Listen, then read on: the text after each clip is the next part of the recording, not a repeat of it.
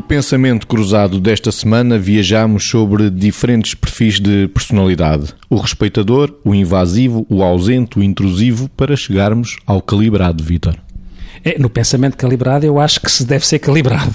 É? E, no, pegando por aí e comparando com rubricas anteriores, era supostamente este conceito e o conceito da, da segunda-feira, que foi o, o, o respeitador, teoricamente poderiam ser conceitos a que nós poderíamos ambicionar. Não, é? não há conceitos puros nem perfeitos, mas quando se fala de calibrado, no fundo fala-se da capacidade da pessoa se autorregular na relação com os outros e respeitar também a regulação do outro. Quando nós falamos de noção de espaço e de tempo, que é uma, são duas noções fundamentais nas relações de uns com os outros, o calibrado daria jeito, que é o regulado. Como é que nós regulamos a nossa relação com os outros, quer na gestão de espaço, quer na gestão de tempo, contra tradução no nosso pensamento e no nosso comportamento, de maneira a que essa regulação, primeiro é a autorregulação, porque o calibrado implica que a pessoa deve ter aqui um autoconhecimento mais aperfeiçoado.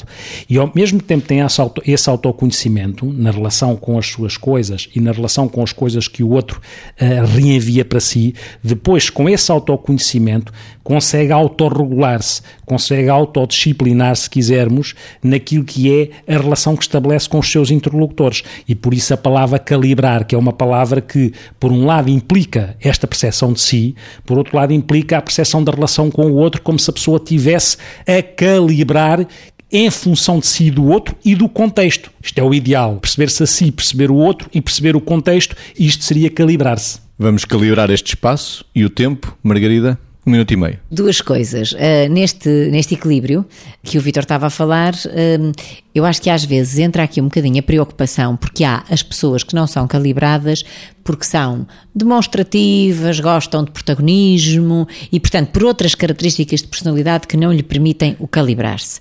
E há aquelas pessoas que uh, não são calibradas porque têm uma limitação quase, uh, que é bastante perturbadora, eu estou a tentar usar uma linguagem assim nada clínica, que é uh, andarem preocupadas com o que pensam que os outros pensam e, portanto, não são calibradas por medo de não serem calibradas.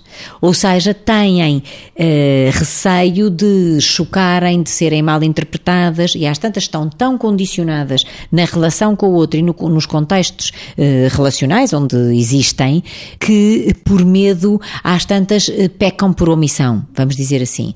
Mas eh, a grande questão, enfim, a grande forma se calhar de estarmos nas relações saudavelmente é pensarmos que nós, vou brincar com, com a imagem, mas nós só temos uma cabeça. E, portanto, se temos uma cabeça é para pensar no que nós pensamos, respeitar isso, melhorar isso progressivamente, sabendo que somos seres completos quando estamos em relação.